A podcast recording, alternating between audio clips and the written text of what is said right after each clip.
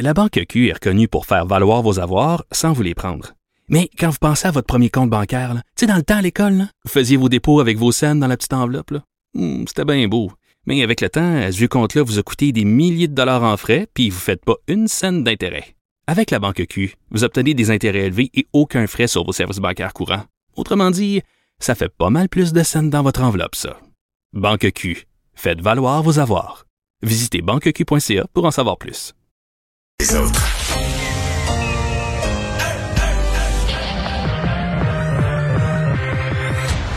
Deux, deux, deux, deux, deux, Deux animateurs cohérents, deux visions différentes. Une seule émission, pas comme les autres. Mario Dumont et Vincent Dessureau. Cube, Cube Radio. Bonjour tout le monde, bienvenue à l'émission. C'est jeudi, un jeudi pluvieux, euh, au moins pour l'ouest du Québec. Euh, et euh, on peut pas se plaindre parce qu'après tant de jours de soleil, euh, ça finit par arriver. Euh, pas mal de choses pour vous euh, aujourd'hui. On va vous résumer cette journée en actualité. Il y en a un nouveau joueur, pas nouveau pour nous parce qu'on travaille avec lui en journalisme en recherche depuis maintenant des mois. Carl Marchand, bonjour. Bonjour Mario. En remplacement de Vincent qui se prend tellement peu de jours de congé qu'on peut pas, on peut pas se plaindre. Ben non, il faut qu'il prenne du repos un peu de temps en temps. Il travaille beaucoup, Vincent. Et on est content de t'avoir. Et là, on a une nouvelle de dernière minute dont on n'a pas encore les détails, mais il semble que le gouvernement fédéral, le gouvernement Trudeau, demande une enquête sur le député qui est apparu à la caméra euh, dénudé. Voilà William Amos qui euh, s'est présenté par accident, on le sait, dans son plus simple appareil au Parlement virtuel. Hier, il s'est fait prendre par une autre députée bloquiste qui a euh, soulevé un point d'ordre. Maintenant, on va enquêter sur quoi, on le sait pas encore, mais évidemment, euh, 2021, à date, c'est un bon film. Hein, Mario, il se passe des choses. Les zooms. Mais tu sais, les étudiants de cégep qui ont des cours en ligne, puis euh, sont pas surpris de voir qu'un député, ça y arrive nécessairement. tout, tout est arrivé là, sur les caméras à la maison. Et nous, on les- nous donne parfois un Bah, petit truc euh, pour cacher la caméra, tu sais. Ouais, mais le député le connaissait pas. On va aller à Paul Larocque. 15h30, c'est le moment de joindre Mario en direct dans son studio à Cube Radio. Salut Mario. Bonjour. À tes auditeurs aussi. Mario, écoute, on va se faire, on va se parler euh, vraiment franchement. On, va aborder toutes les grandes questions politiques de l'heure, mais ce qui fait jaser, là, c'est ce qui s'est passé hier à la Chambre des communes. Euh, le député euh, William Amos. Mario, j'espère que du temps dans ta vie antérieure où tu étais en politique, tu faisais pas de jogging avant d'aller en conférence de presse. hein? Non, t'as- t'as- t'as Non, je suis pas monsieur ça. jogging, Mais écoute, tu sais, te faire prendre des culottes à terre, comme l'a vu l'expression québécoise, c'est exactement ça. Euh, là, euh, euh, tu sais, Raymond vient de nous raconter ça. les, libéraux demandent une enquête euh, du président de la Chambre des communes parce que tu sais ce qui est arrivé. Hein? La photo qui circule sur les médias sociaux a, a été prise à l'intérieur de la Chambre des communes où Mario, t'as pas le droit de prendre de photos. Alors imagine, c'est c'est, euh, ce que l'on prend pour euh, comme prétexte pour faire pour savoir qui qui a pris euh, la, la, la- la fameuse photo. Mais tu sais, il y en a même pas moins. Bon, le député Amos, que, que veux-tu euh, Il a joué avec le feu puis euh, il s'est fait prendre. Et, tu sais, tu t'es jamais Mario. La morale de l'histoire, dès qu'il y a une caméra, faut faire attention. Premier principe. il s'est excusé, c'est bien. Mais écoute, on, on va s'attendre sur une chose. là. Ça va le suivre jusqu'à la fin de sa carrière politique, cette histoire-là. là. Ouais, mais je veux dire, euh, tellement de députés qui ont été accusés de cacher quelque chose, là. Bon, et moi, je, moi, ce que je dis, Mario, c'est que, écoute, c'est pas le premier député qui est déculotté, mais dans son cas, c'est vrai. Ouais, mais l'enquête, par exemple, je dois avouer que je la comprends pas tellement, celle-là. Tu sais, il y a des affaires. D'abord, d'abord, c'est pas, c'est pas vraiment grave, là, entendons-nous, dans le sens que c'est- ridicule, ça va le suivre et tout ça, mais je, dire, je pense que personne pense qu'il a voulu faire ça, que c'est de mauvaise foi.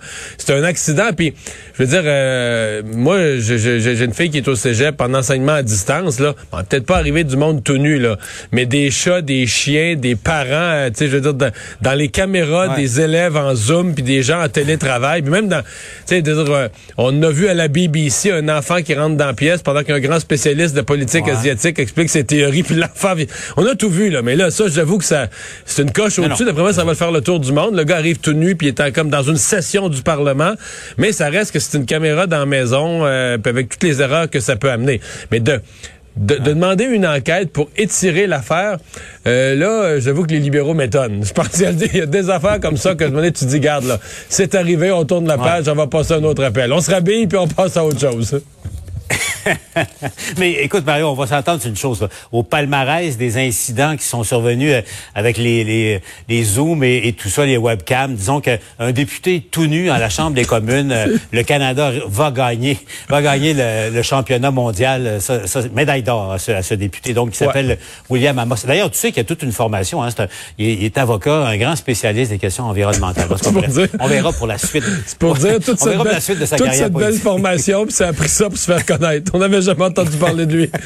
En tout cas, je peux, dire euh, une chose, tout le monde le connaît aujourd'hui. Bon, Euh, ouais. Mario, bon, venons à l'autre nouvelle, elle est quand même importante. Le, le ministre de la Santé a donné euh, un calendrier, euh, l'ordre de marche là, pour la vaccination. Au moment où, évidemment, on se pose des questions quand on voit toutes ces, ces plages horaires qui sont libres du côté de Montréal. D'ailleurs, tu as vu la mairesse de Montréal, pas, pas contente, là, critiquer un peu de la façon que ça, ça fonctionne. Mais bon, vaccination grand public, c'est ce qu'il faut retenir, qui va commencer, dit-il, au plus tard, à la fin mai.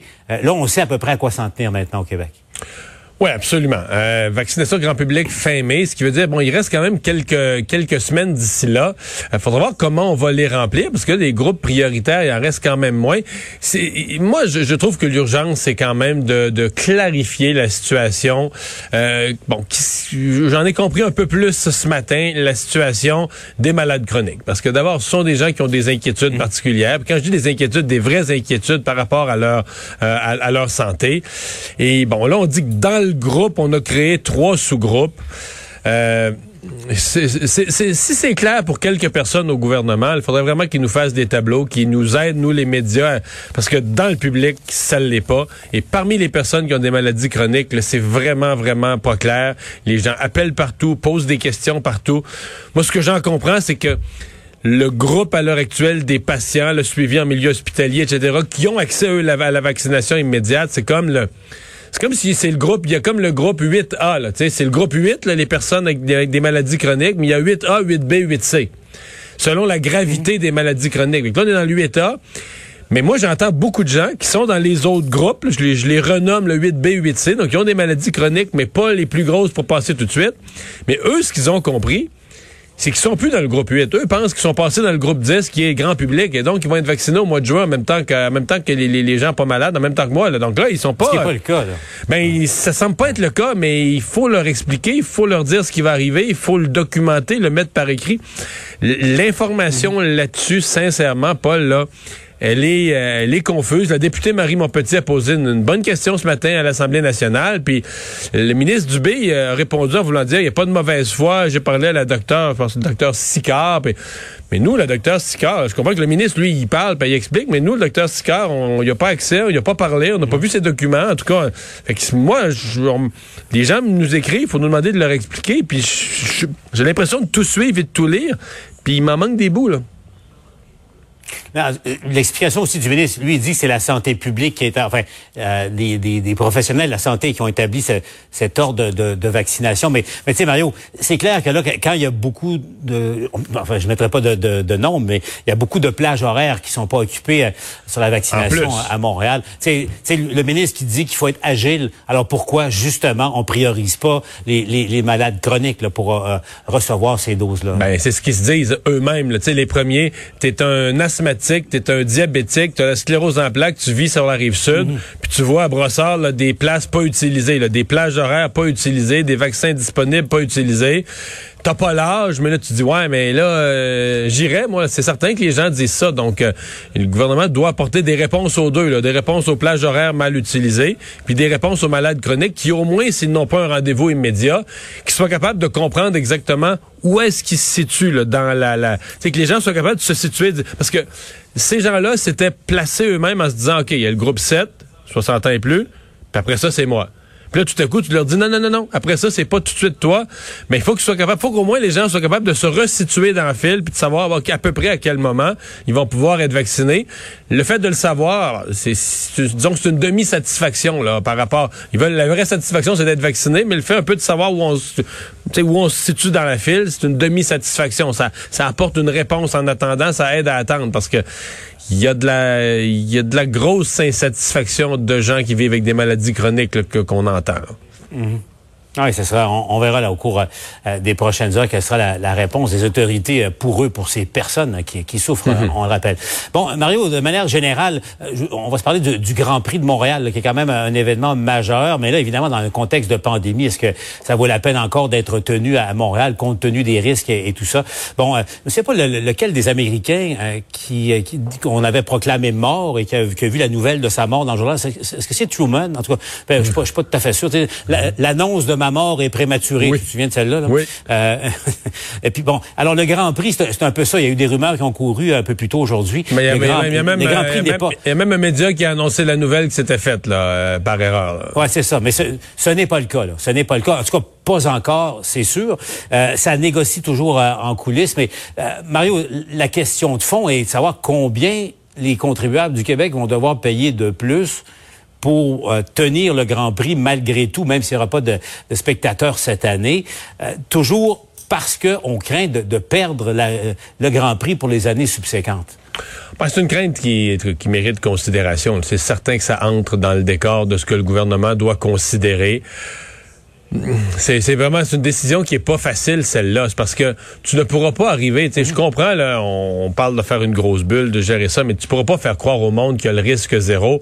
On parle le, le minimum, on parle de 1300 personnes qui viendraient à Montréal. Bon, on comprend que ce sont des écuries que le plus gros de leur travail, ils le font entre eux, puis ils se mêlent pas nécessairement beaucoup avec le reste de la population, mais qu'ils aient aucun contact avec euh, des gens qui donnent du service en hôtellerie, des gens qui vont donner du service pour des repas, des bénévoles du Grand Prix. C'est difficile à imaginer. C'est difficile à imaginer qu'ils n'auront aucun contact. Donc, quand tu prives le reste de la population, mais en même temps, euh, je pense que la population est aussi consciente de l'ampleur des, re- des retombées économiques. Et si après, nous, là, le public, on a investi là, pour refaire la piste, etc., on a mis de l'argent pour remettre en, en état les infrastructures, pour un contrat, je pense que c'est un contrat de 10 ans, en tout cas, qui sera jusqu'en 2029 pour plusieurs Grands Prix. Exact. Puis là, on est au tout début de cette séquence de Grands Prix-là. L'année passée, ben, on n'a pas pu faire le Grand Prix. Il s'en s'en est fait ailleurs dans le monde, mais ici au Canada, on n'était pas capable de l'accueillir. À Montréal, pas capable de l'accueillir. Et là, une deuxième année, si ça vient rompre le contrat, nous faire perdre tous les Grands Prix subséquents, Ouais. euh, le- le- le- la facture là, est bien, lourde hein. à payer. Ouais. C'est un pensez-y bien. Et je pense que là-dessus, M. Legault, le gouvernement du Québec, ils ont fait leur lit. Euh, ils ils veulent que le Grand Prix se tienne. Et je, je vais aller plus loin. Ils se disent, si jamais le Grand Prix se tient pas, on veut être capable de, de retourner négocier avec les gens du Grand Prix en disant, c'est vraiment pas de notre faute.